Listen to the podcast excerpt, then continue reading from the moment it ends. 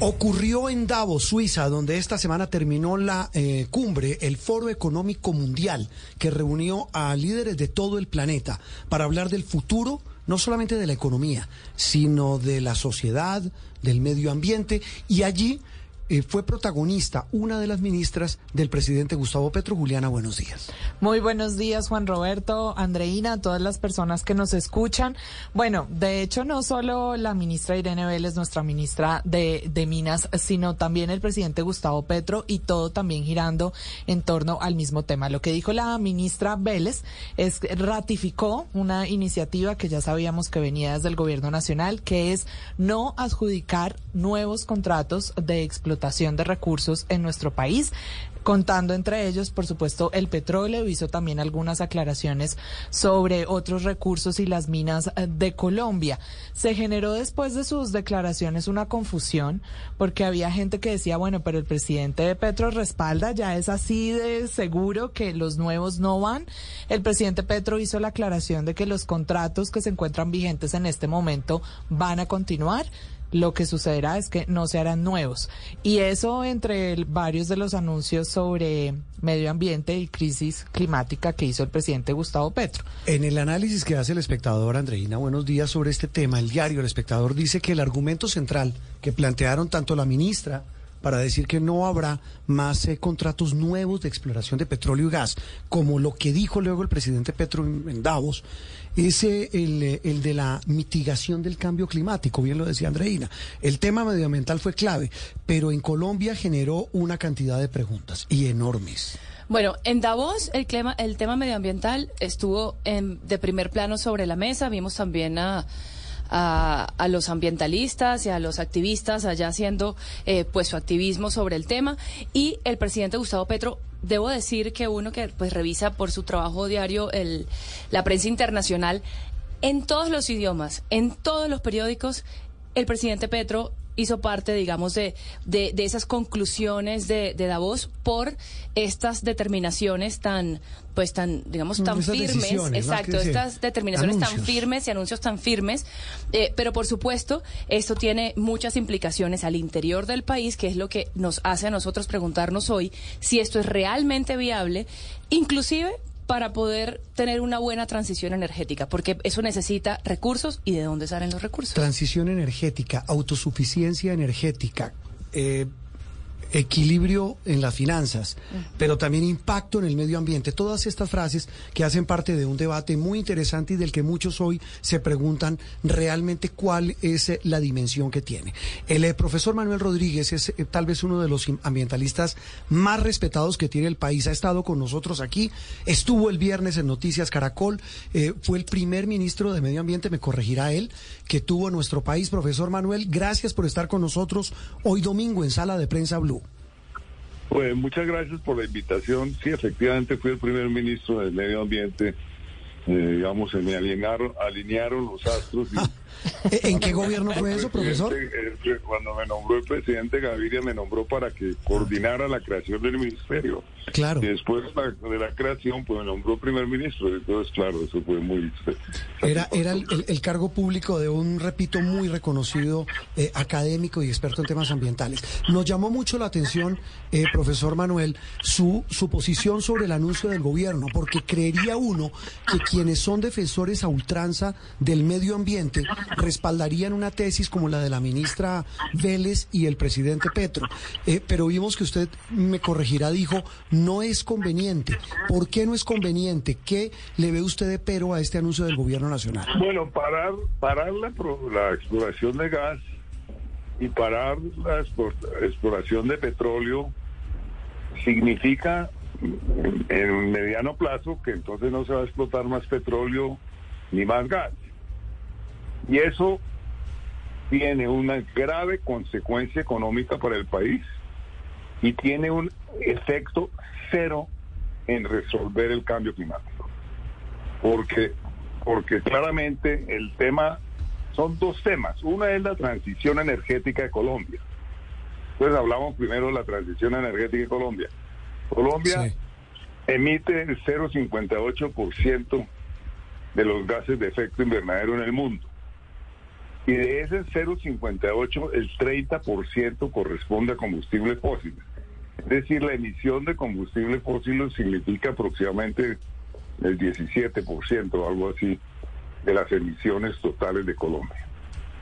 Eh, el, el 0.17 y significa el 0.17% eh, de contribución de las emisiones de Colombia al calentamiento global, los combustibles fósiles. O sea, muy poco. Es poco, pero además pues Colombia tiene un compromiso internacional de disminuir la emisión de gases de efecto invernadero de aquí al 2030 en un 51%, que es una meta de una vez, dicho sea de una vez, demasiado ambiciosa a mi juicio, pero la tiene, es un compromiso internacional que adquirió el gobierno de, de, de Duque, a mi, a, mi, a mi modo de ver injustificable. Eh, pero bueno, ese es otro tema. Y Colombia pues tiene que cumplir ese compromiso internacional. Ahora, el 60%, el 59% de las emisiones de Colombia son producto de la deforestación y producto del, de la ganadería y producto de los cultivos agrícolas. Entonces la agenda principal de Colombia para descarbonizar la, la economía tiene que ver con eh, claramente con el uso del suelo. Es una agenda muy complicada. El presidente Petro ha anunciado que hará esfuerzos muy grandes para parar la deforestación de la región amazónica y parece muy comprometido con el, con el tema. Entonces digamos que eso es muy elogiable. Pero pero entonces el gobierno está creando una gran confusión entre la transición energética que tiene que hacer en relación de transitar de los combustibles fósiles, carbón, gas y petróleo a las energías renovables, con otro tema muy distinto que es la exportación de gas, petróleo y carbón. Pues suspender las, eh, la, exploración y el futuro de la explotación de estos tres combustibles fósiles, pues le hará un gran daño económico al país. Ah. ¿Por qué? Porque, entre otras cosas, el presidente Petro ha estado y la ministra como que dan la sensación de que el mundo, en el mundo después, del, dentro, después de unos 10 años, nadie más va a explotar petróleo, carbón y gas, en absoluto. He estado examinando justamente en el día de hoy y ayer de nuevo las cifras de diferentes agencias, entre esos de la IA, ¿no? un, un, informe que se llama Energy Outlook 2022. Y hay una cuestión muy interesante. Va a haber en el año 2050, va a haber tanta demanda por el petróleo como la que hubo en 1990. Digamos más o menos el 90% de lo que hubo en 1990, o sea, muy sustantivo. Va a haber más utilización de gas, muchísimo más, como un 50% más, de la que ocurrió la que, la que se dio en el año 1990. Sí. Hay una disminución importante en petróleo. Ahora, entonces la gente dirá, bueno, entonces eh, el mundo se pegó porque van a seguir quemando combustibles fósiles. No. El tema es que esa, esa quema de combustibles fósiles y los otros usos de los combustibles fósiles van a ser, digamos, equilibrados con la captura de carbono de la atmósfera a través de la reforestación, a través de la captura del CO2 con formas tecnológicas, etcétera, etcétera. es, decir, como en una especie de compensación, ¿sí, profesor? Sí, que es lo que llaman las emisiones carbón neto cero al 2050. Y al 2050 pues hay un hecho muy importante y es que la energía eléctrica, hoy en día la energía eléctrica eh, representa el 19% de todo el uso de la, de la, energía primaria. En el año 2050 va a representar el 36% la energía eléctrica, casi que se va a doblar. Y básicamente se va a producir aproximadamente en un 80% con energía renovable. Pero profesor, justamente no apuntaría hacia allá también este, este anuncio porque no es solo lo que aportamos en emisiones produciendo este tipo de combustibles, sino también que eh, en la medida en la que haya menor oferta, pues haya también menor demanda en el uso de este tipo de combustibles. hablemos claro. La, la oferta no determina la demanda. La demanda determina la oferta. Pero si hay demanda por carbón, petróleo y gas, y hay oferta de petróleo, carbón y gas en todo el mundo, Colombia renuncia a la exportación de petróleo, gas y, y, carbón y otros países van a tener la oportunidad de tomar esa demanda. Entonces, ¿qué quiere decir? Que Colombia renuncia a una posibilidad de obtener recursos económicos importantes a favor de otros países.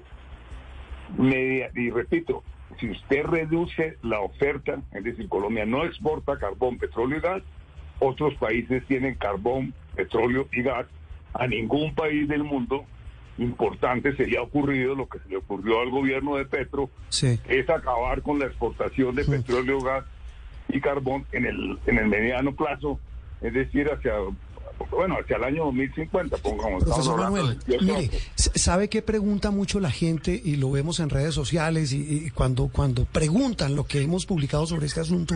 Es, usted nos hablaba al comienzo de, de la proporción, el porcentaje que Colombia aporta, si uno lo puede llamar, en esta contaminación al planeta. Pero explorar, buscar petróleo, un yacimiento de petróleo, la búsqueda de, petróleo en un potencial eh, yacimiento o de gas, ¿qué impacto ambiental genera? Eh, usted que es experto en el tema, ¿cómo se puede explicar ese impacto? Tema, todo el tema de la exploración y todo en, las redes sociales he visto que es que eh, hace un daño fenomenal la explotación de petróleo y la exploración, eso no es cierto. Hoy en día las tecnologías para explotar petróleo, por ejemplo, en la zona continental, son de muy bajo impacto. Y lo mismo las técnicas de exploración.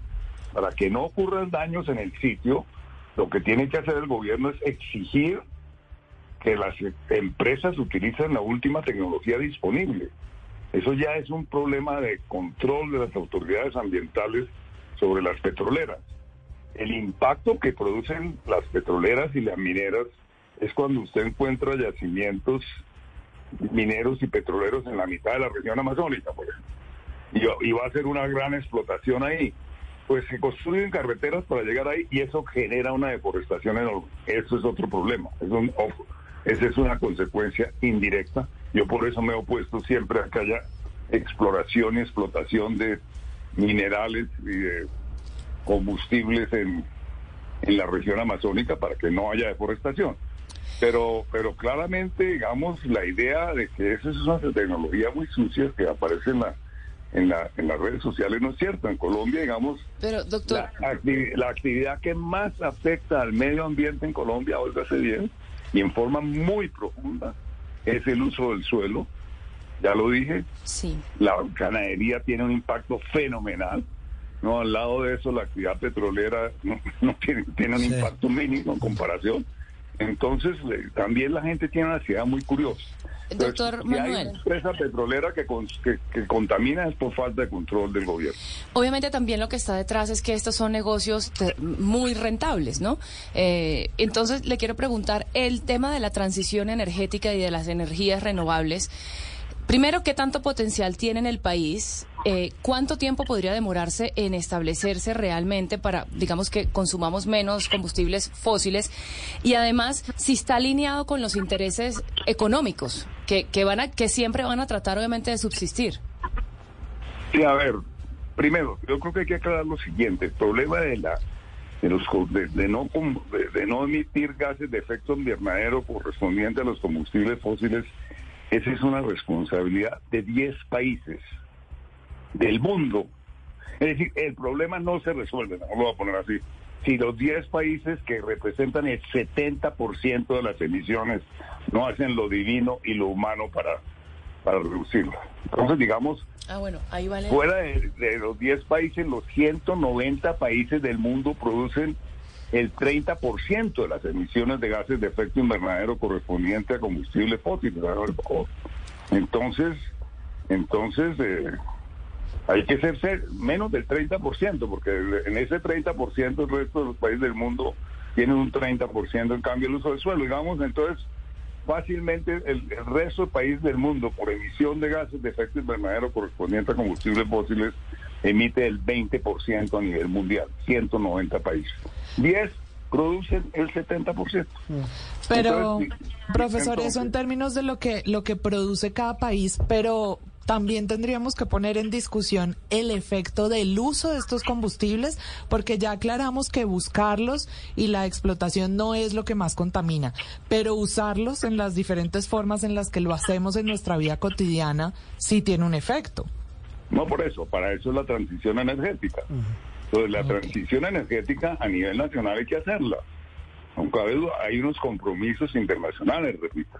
Entonces, de acuerdo a esos compromisos internacionales, el país tiene que mirar bien su plan de acción climática para ver en qué parte de, esas emisiones del 0.59%, digamos, la reducción de emisiones en un 51% de aquí al 2030, qué parte correspondería a detenerla, a disminuir o detener la deforestación, qué parte correspondería a esa reducción, a transformar la ganadería, qué parte correspondería a la transición energética, que es el uso de energías eh, no convencionales.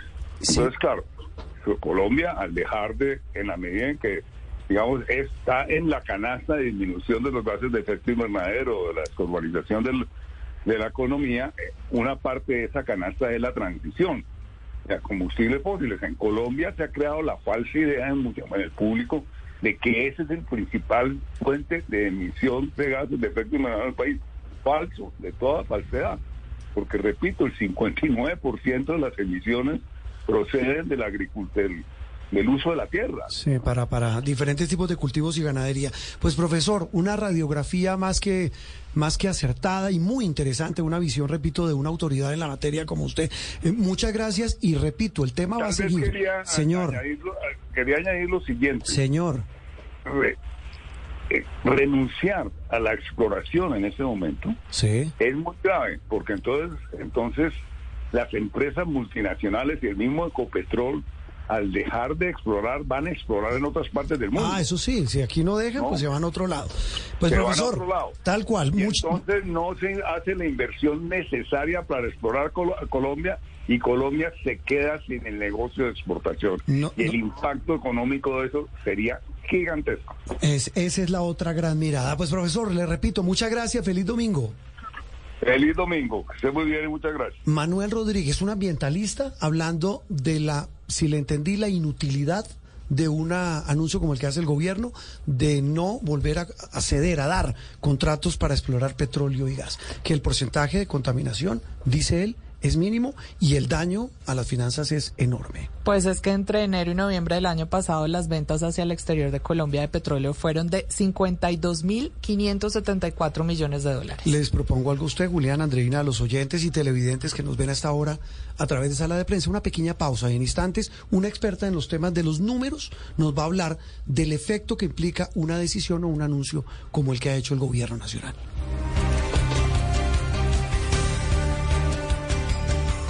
Estás escuchando Sala de Prensa Blue. Regresaron los MVPs Bonus Days a Lowe's. Hasta el 20 de enero los MVPs de Lowe's ahorran en marcas de pintura. Ahorra 25 dólares en cubetas de 5 galones de primer y pintura para interiores HGTV Home de Sherwin-Williams Ovation Plus. Únete hoy al programa de recompensas MVPs de Lowe's y aprovecha los MVPs Bonus Days. Programa de recompensas MVPs para pros sujeto a términos y condiciones del programa. Detalles en Lowe's.com diagonal L diagonal Pro Loyalty Terms. Sujeto a cambios. Si es opinión, Es que me pongo yo a mirar y es que Bogotá no tiene baños públicos. No, los tiene. Jorge Alfredo. Yo estaba mirando que con bombos y platillos en septiembre del 21 dijeron que habían instalado tres baños públicos. Tres baños públicos en una ciudad de 10 millones de habitantes. Pero es que yo yendo a Don Wilson me conmoví mucho porque yo pensaba, dije, esta gente trabaja 12, 14, 16 horas diarias en ¿Qué hace? carro. ¿A ¿Qué hace? Y obviamente Claudia eh, López, en vez de salir a decir, hombre, tienen razón, ella salió a echarle la culpa a Don Wilson y a los taxistas como si los taxistas, como millones de colombianos, no tuviéramos necesidades fisiológicas. Amigos de Voz Populi, muy buenas tardes. Mi nombre es Wilson Rodríguez, escuchándoles de mi amariquito. Creo que eso deja una enseñanza. Sí, O sea, ¿cuál es? Lo primero que todo es que Bogotá necesita baños urgentes. si es humor, ¿Qué pasó? No, no, nothing. Si la última vez que le dijeron dónde está la bolita no fue en una ciudad de hierro, sino en una cita con el urólogo. Voz Populi, de lunes a viernes desde las 4 de la tarde. Si es opinión y humor, está en Blue Radio, la alternativa.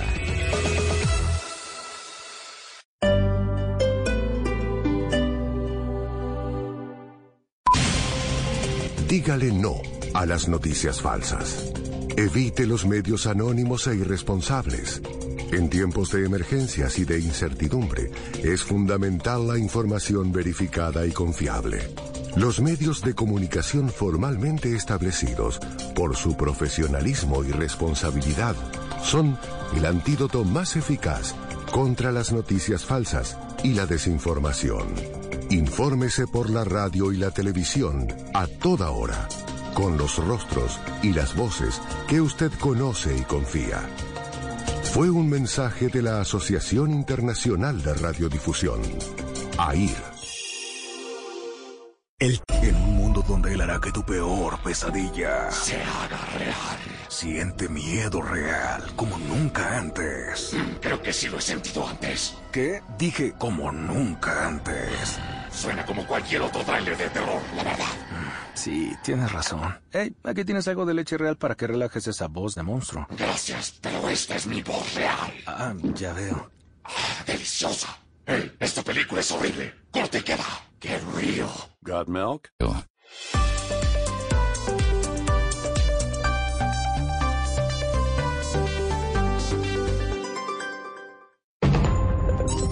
Llega la voz de la verdad para desmentir noticias falsas. Pregunta para Vera. ¿Es verdad que el presidente Biden anunció recientemente que los ciudadanos venezolanos podrán viajar a Estados Unidos desde Colombia solo con el pasaporte vigente y sin necesidad de visa, como se afirma en un video ampliamente compartido en redes sociales? Esta noticia es falsa. Expertos chequeadores nacionales e internacionales verificaron la información y no encontraron ningún pronunciamiento del gobierno Biden en este sentido, tampoco en los sitios oficiales de la Oficina de Asuntos Consulares del Departamento de Estado o en las embajadas. El único país latinoamericano al que se le permite el ingreso a Estados Unidos sin visa es Chile. Se recomienda consultar en los sitios web oficiales de las embajadas para evitar desinformación. Escucha la radio y conéctate con la verdad. Una iniciativa de Blue Radio en unión con las emisoras que están conectadas con la verdad.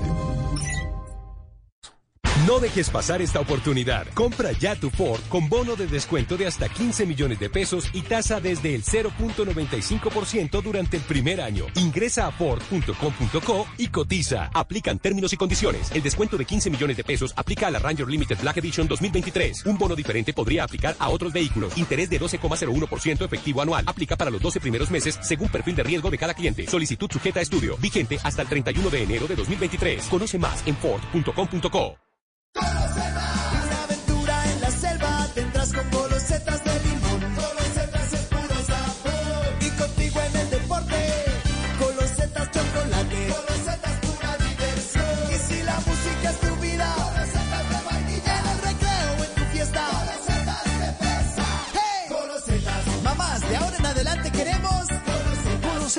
las nuevas galletas rellenas con sabor a limón, chocolate, vainilla o fresa.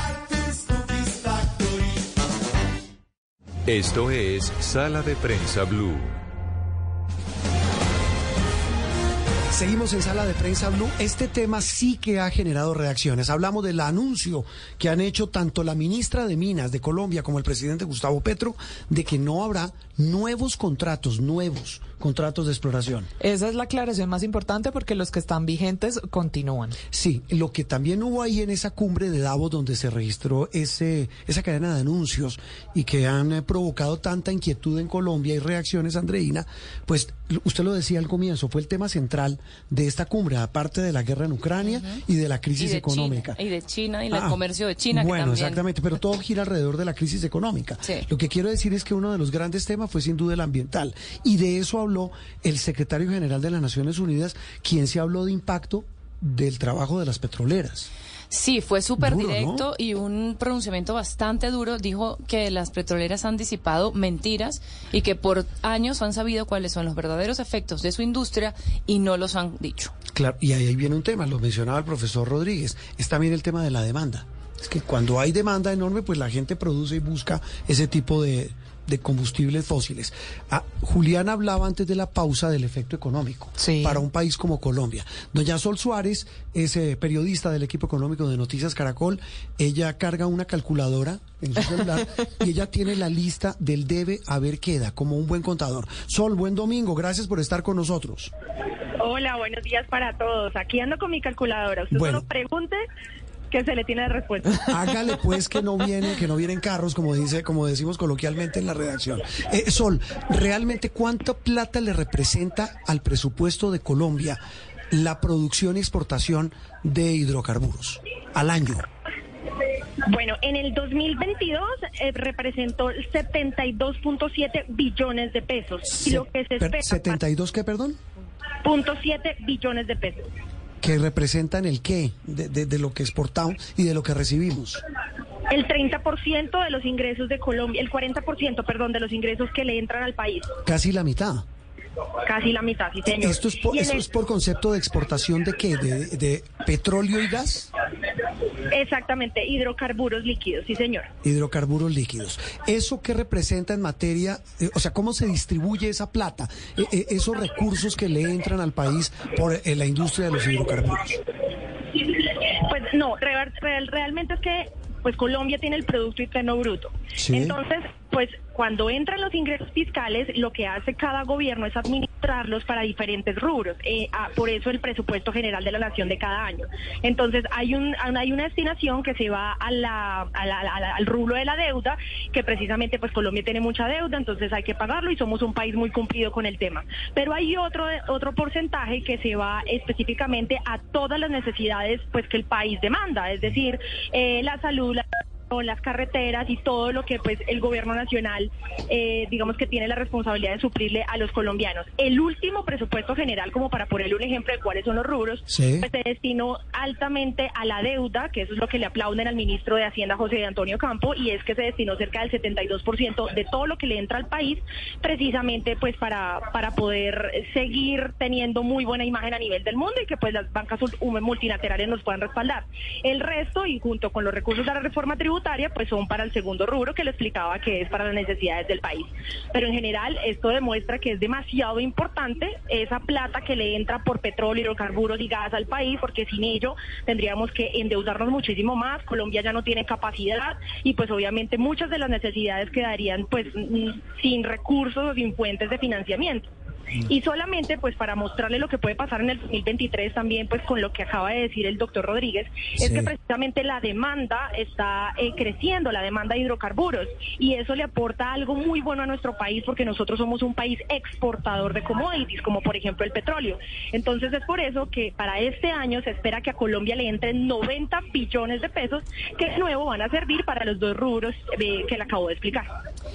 Sol, y si esa cantidad de dinero que usted nos dice que entra al país por causa de la exportación de hidrocarburos, pues ya no entrara más o se disminuyera eh, tangencialmente, ¿qué efecto tendría eso también en nuestra economía? No solamente que no vamos a contar con esos recursos, sino también con nuestra moneda, porque ya no va, o sea, digamos que la circulación, los dólares que nos entran provienen precisamente de esta actividad económica.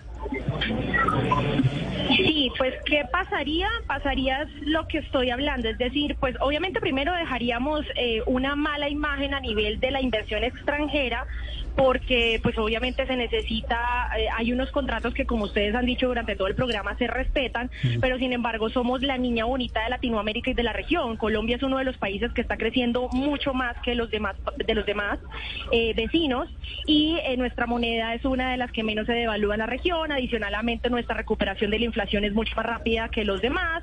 Pero como Eh, tendríamos menos dólares, ¿no se aumentaría el precio del dólar, por ejemplo? ¿No, no, no- no habría inflación, por ejemplo? Sí, exacto, es una cadena. Entonces, si se afecta la inversión extranjera, entonces no entran dólares efectivamente al país y cuando hay oferta y demanda, es decir, cuando hay menos circulación de dólar, entonces eso lo que hace es que la tasa de cambio empiece a aumentar. Si empieza a aumentar, entonces nosotros tendríamos productos importados muchos más costosos y por supuesto el bolsillo de los colombianos se terminaría afectando. Eso habría, abriría que si los productos importados son más costosos, entonces se generaría mucha más inflación, tal Claro. cual es una cadena. Sol, usted nos dice que esta exportación de hidrocarburos representa el 40% de los ingresos de Colombia. ¿Cómo está repartido el otro 60%? Y se lo pregunto para saber si ese porcentaje, ese 60% de lo demás, se podría aumentar para tratar de solventar estos ingresos que no recibiríamos. Bueno, le voy a responder esa pregunta con lo que él pesa, por ejemplo, lo que está diciendo el ministro, eh, perdón, el presidente Gustavo Petro con el tema del turismo. Él asegura que podemos reemplazar estos recursos y este peso que tiene el Producto Interno Bruto con el turismo. Eh, lo que pesa en el PIB, eh, la, industria del petróleo y del gas y de los hidrocarburos en general, pues es el 4.2%. Lo que pesa el turismo en un año donde hemos eh, pues dado todas las inversiones, en donde todos los gobiernos pues han hecho lo posible pues para que el turismo crezca, ah, pesa el 2.6%. Pero esto es un año muy, muy de auge turístico. Normalmente eso está por debajo del 2%. Entonces, si yo le digo que el hidrocarburo pesa 4.2% en el PIB y que el turismo pesa por debajo del 2%, pues por supuesto en muchos años podríamos entonces regular o, o abastecernos de otra de otro capital que no sea el petróleo, pero eso se requiere muchos años.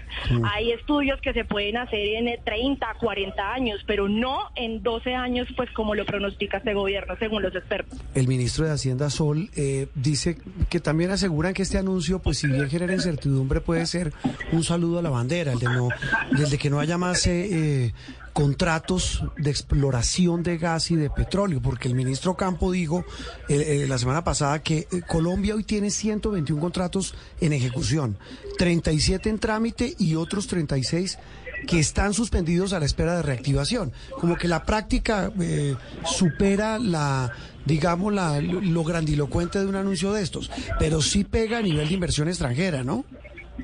Sí, Juan Roberto, y sobre todo porque los expertos en el tema, los conocedores en el tema están preguntándose por qué otra vez la ministra está haciendo lo que está haciendo, si esto, o sea, ellos lo califican como un déjà vu, es decir, ya lo hicieron en un momento, ya se alteraron los mercados el dólar o impulsó el dólar en tal manera a los cinco mil. Al ministro de Hacienda le tocó salir a decir, esperen un segundo, eh, hay que hacer otras cuentas, el país necesita esto. El presidente de Ecopetrol también lo ha dicho en reiteradas ocasiones y la ministra en un escenario como Davos vuelve y hace este tipo de aclaraciones. Entonces, gracias a Dios, hasta ahora los mercados no han reaccionado de forma fuerte, pero pues hay que esperar mañana a ver cómo abren y pues qué va a pasar pues con estas volatilidades. Pero por ahora, desde lo que pasó en Davos hasta hoy domingo, pues los mercados han reaccionado muy tranquilamente y es precisamente por eso, porque al parecer nadie le cree, ya es un saludo a la bandera como usted lo dice y pues todo el mundo está a la expectativa de las personas que realmente saben del tema, como es el equipo económico de Gustavo Petro, encabezado por el ministro de Hacienda. Ese, es un tema clave. Eh, Sol, eh, gracias por compartir los datos de su calculadora. Feliz domingo.